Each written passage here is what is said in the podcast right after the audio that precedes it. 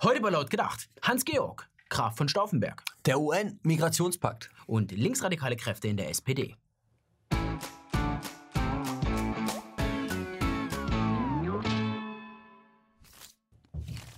In den Geschichtsbüchern wird dem 7. September 2018, einem Freitag, eines Tages eine besondere Rolle zugesprochen werden. Denn an diesem Tag entschied ein Mann, sein Schweigen zu brechen. Er erhob mutig seine Stimme, wohl wissend, dass das Scheitern seinen gesellschaftlichen Tod bedeutet. Es waren nur wenige Sätze in einem Interview. Aber diese wenigen Sätze reichten aus, um die Republik in ihren Grundfesten zu erschüttern. So, als wären die einzelnen Sätze Dynamitstangen in einem Sprengsatz. Und dieser Sprengsatz wurde nicht feige unter einer Tischplatte abgestellt, sondern lag schwarz auf weiß auf Millionen Tischen im ganzen Land. Und das Gesicht des Attentäters prangerte direkt daneben. Wir alle lieben Geschichten mit einem glücklichen Ausgang. Märchen begleiten uns seit unserer frühesten Kindheit. Der Prinz bekommt das schönste Mädchen und die Helden sind unsterblich. Ja, aber das Leben schert sich einen Scheiß um unsere Wünsche und Vorstellungen. Und auch in diesem Fall stürzt der Held der Geschichte. Er wird verraten. Und der Verräter versucht weiterhin seine Haut zu retten. Ja, und wie konnte es jetzt eigentlich dazu kommen? Am 26. August 2018 wurde ein Deutscher in Chemnitz getötet. Bei den mutmaßlichen Tätern soll es sich um Asylbewerber gehandelt haben. Am kommenden Tag gibt es Demonstrationen in Chemnitz gegen die Flüchtlingspolitik der Bundesregierung. Bei diesen Demonstrationen hat es auch vereinzelt Straftaten gegeben. Dabei dreht sich im Wesentlichen um die Verwendung von Kennzeichen verfassungswidriger Organisationen. Also im Vergleich zu den Taten im Vortag reine Lappalien. Am folgenden Tag und an den darauffolgenden Tagen standen dann nicht mehr das Tötungsdelikt im Zentrum des medialen und politischen Interesses, sondern vermeintliche rechtsextremistische Hetzjagden gegen Ausländer. Diese Hetzjagden hatten aber nach Erkenntnissen der lokalen Polizei, der Staatsanwaltschaft und der lokalen Presse überhaupt nicht stattgefunden. Auch der Ministerpräsident und das Bundesamt für Verfassungsschutz wussten nichts davon. Vielmehr war die Geschichte frei erfunden. Und trotzdem behauptete die Bundeskanzlerin und ihre Regierungssprecher wieder besseren Wissens, dass es zu Ausschreitungen und Zusammenrottungen kam. Das war der Zeitpunkt für Maaßen, die Reißleine zu ziehen und mit seinen Erkenntnissen an die Öffentlichkeit zu gehen. Da wir aber in Zeiten leben, in denen Täuschung und Lügen allgegenwärtig sind, ist das Aussprechen der Wahrheit schon ein revolutionärer Akt. Und auf den steht die gesellschaftliche Hinrichtung. Zunächst sah es noch so aus, als würde Maaßen sich über die Zeit retten können. Zwar wollte die SPD seinen Kopf, doch Seehofer hielt seine schützende Hand über ihn. Inzwischen muss auch Seehofer um seinen Kopf fürchten, also lässt er Maaßen wie eine heiße Kartoffel fallen. Der Grund? Maaßen wollte nicht abschwören. Stur wie Galileo Galilei hielt er weiterhin an seinem Standpunkt fest, dass es die Hetzjagden nie gegeben hätte. Und so nutzte er seinen letzten Atemzug im Amt, um mit dem Deep State abzurechnen. In seiner Abschiedsrede, die Maaßen vor einem Kreis von internationalen Geheimdienstchefs gehalten hat, skizziert er ein Bild von linksradikalen Kräften innerhalb der SPD. Diese Kräfte waren von Anfang an gegen eine Koalition mit der CDU-CSU und nutzen so jeden Anlass, um einen Bruch dieser Regierungskoalition zu provozieren. Alles in allem wirken die Aussagen von Maaßen ziemlich wirr. Spätestens bei der Leugnung der Hetzjagden musste jedem Menschen mit Verstand völlig klar sein, dass der Typ nicht alle Tassen im Schrank hat. Und jetzt sollen auch noch linksradikale Kräfte in der SPD ein Zuhause gefunden haben? Also bitte. Außerdem wissen wir seit Manuela Schwesig, dass Linksextremismus ein aufgebauschtes Problem ist. Nur noch wenige Wochen, bis der UN-Migrationspakt in Marrakesch unterzeichnet werden soll. Der Inhalt des Vertrages eine geordnete, reguläre und sichere Migration. Doch die Befürworter des Vertrages werden unruhig, denn es regt sich Widerstand. Lange Zeit war über das Abkommen selbst nur wenig bekannt. Dem Thema wurde ganz bewusst wenig Aufmerksamkeit gewidmet. Denn frei nach dem ehemaligen Innenminister de Maizière würden Teile des Vertrages die Bevölkerung verunsichern. Dass das Thema nun doch auf den Tisch kommt, ist den verschiedenen oppositionellen Gruppen und Parteien zu verdanken. So hat die AfD im Bundestag eine Debatte über den Migrationspakt erzwungen und zwang somit die anderen Parteien, zum Migrationspakt Stellung zu beziehen. Aufgrund dieser erzwungenen Debatte mussten sich auch die Medien diesem Thema annehmen. Und so rückte der Migrationspakt immer mehr in das Blickfeld der Öffentlichkeit.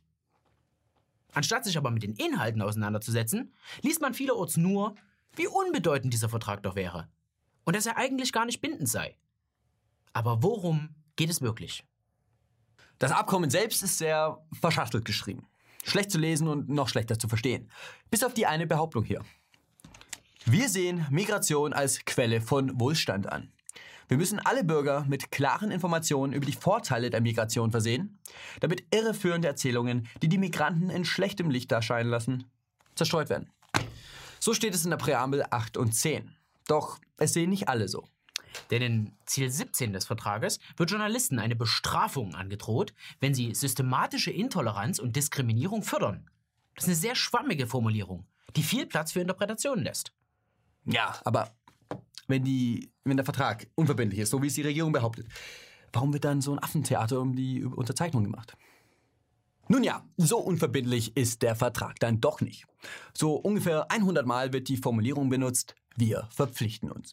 Im englischen Original to commit oder commitment. Wenn ein Staat also diesen Vertrag unterzeichnet, geht er ganz klar eine Verpflichtung ein.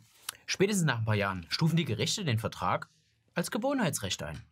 Wer also glaubt, dass Worte billig sind, der muss wissen, dass dem Abkommen auch Taten folgen. Und diese Taten werden teuer bezahlt werden müssen. Und gerade im Hinblick auf die Drohung gegenüber Kritikern des Vertrages wissen wir nur zu gut, was das bedeutet. Denn bereits heute wird nicht die illegale Migration bekämpft, sondern die explizite Nennung von Fremden in Kriminalstatistiken oder Presse- und Polizeiberichten. Und auch der angebliche Kampf gegen, Zitat, Falschmeldungen über den Migrationspakt dient vielmehr dazu, Kritiker mundtot zu machen. Das sehen auch andere Staaten so und ziehen der Reihe nach ihre Zusage zur Unterzeichnung des Abkommens zurück. Waren es anfänglich nur die Vereinigten Staaten unter Trump, die von diesem Abkommen Abstand genommen haben, sind es mittlerweile schon Australien, Österreich, Ungarn, Polen, Tschechien, Dänemark und viele andere. Selbst Spanien, das neben Deutschland und Frankreich zu den letzten Ländern mit einer Willkommenskultur gegenüber illegalen Migranten gehört, droht zu kippen. Und am Ende sitzen nur Deutschland, einige afrikanische Staaten, Frankreich und weitere Länder der dritten Welt an einem Tisch. Aber noch ist der Vertrag nicht unterschrieben. Und es liegt an uns, den Druck auf die Regierenden zu erhöhen. Wir sollen leise sein, aber es geht noch viel lauter. Deshalb bitten wir euch, mischt euch in die Debatte ein. In den sozialen Netzwerken und auf der Straße. Und schreibt Briefe. Besonders an die Abgeordneten von Union und FDP.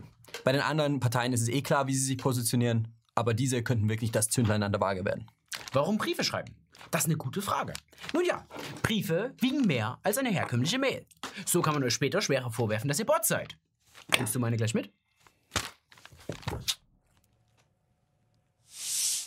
Von Zeit zu Zeit kooperiert die Bundesregierung mit privatrechtlichen Organisationen. So werden Projekte gefördert und größere Mengen an Geldern locker gemacht. Das ist an sich eine völlig normale Sache. Doch in letzter Zeit wählt die Bundesregierung besonders häufig den Umweg ins Privatrecht. Und zwar, um sich selbst über das Recht hinwegzusetzen und um das Verfassungsrecht zu umgehen. Fast immer stecken dabei das Frauenministerium und Justizministerium dahinter. Also die sozialdemokratischen Ministerien. Da ist jetzt die Frage, warum wählt die Bundesregierung so auf diesen Umweg? Und weshalb ist das eigentlich problematisch? Eine Zensur findet nicht statt. So steht es zumindest im Artikel 5 des Grundgesetzes. Und dennoch wird die Meinungs- und Redefreiheit in den sozialen Medien massiv eingeschränkt. Selbst dann, wenn überhaupt keine Gesetze verletzt werden. Und zwar unter dem Begriff der Hassrede. Der Staat lagert seine Zensur an private Unternehmen wie Facebook und Co. aus und wäscht seine Hände in Unschuld. Schuld sind die anderen, diese bösen Unternehmen in Übersee. Diesen Unternehmen drohen aber natürlich saftige Strafen, wenn sie sich nicht der staatlichen Willkür beugen. Aber auch mit Hilfe von Stiftungen, wie der Amadeo Antonio Stiftung, besser bekannt als die Kahane Stiftung, geht der Staat gegen politisch Andersdenkende vor. Mit der Broschüre Handlungsempfehlungen für den Umgang mit der AfD wird beispielsweise gezielt an der Spaltung der Gesellschaft gearbeitet. Und die SPD-nahe Gewerkschaft Verdi ruft dazu auf, AfD-nahe Mitarbeiter zu isolieren und ihnen letztendlich die Arbeitsstelle zu nehmen. Wenn der Betrieb keine innerbetrieblichen Konflikte haben möchte, dann soll er doch gefälligst so freundlich sein und den AfD-Sympathisanten endlich entlassen. Da wird dann ganz freundlich mit Gewalt gedroht. Ja, das hört sich äh, ziemlich nach einer linken Nummer an. Aber das Ganze hat bei den Sozialdemokraten eine lange Geschichte. Es hatte immer andere Namen, aber die Methoden bleiben dieselben. Durch den Umweg über das Privatrecht tut der Staat ständig Dinge, die er eigentlich gar nicht tun darf.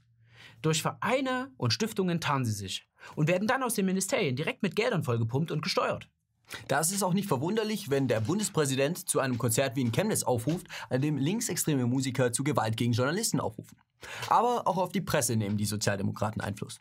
Zum Beispiel durch Organisationen wie die Deu neuen deutschen Medienmacher. Die werden direkt aus dem Ministerium finanziert und verteilen danach Handreichungen, wie man über dieses oder jenes Thema berichten darf. Nicht, dass ihre linke Traumwelt an der Realität zerbricht. Auf der letzten Seite steht dann ganz unten, gefördert durch Punkt, Punkt, Punkt. Aber mit den Inhalten hat die Bundesregierung natürlich nichts zu tun. Diese Praktiken sind auch dem Bundesamt für Verfassungsschutz nicht verborgen geblieben. Insbesondere der ehemalige Verfassungsschutzpräsident Maaßen hat auf linksradikale Kräfte in der SPD hingewiesen und dafür mit seiner beruflichen Zukunft bezahlt. Ganz so, wie es Verdi von Arbeitgebern verlangt, die keine innerbetrieblichen Konflikte wünschen.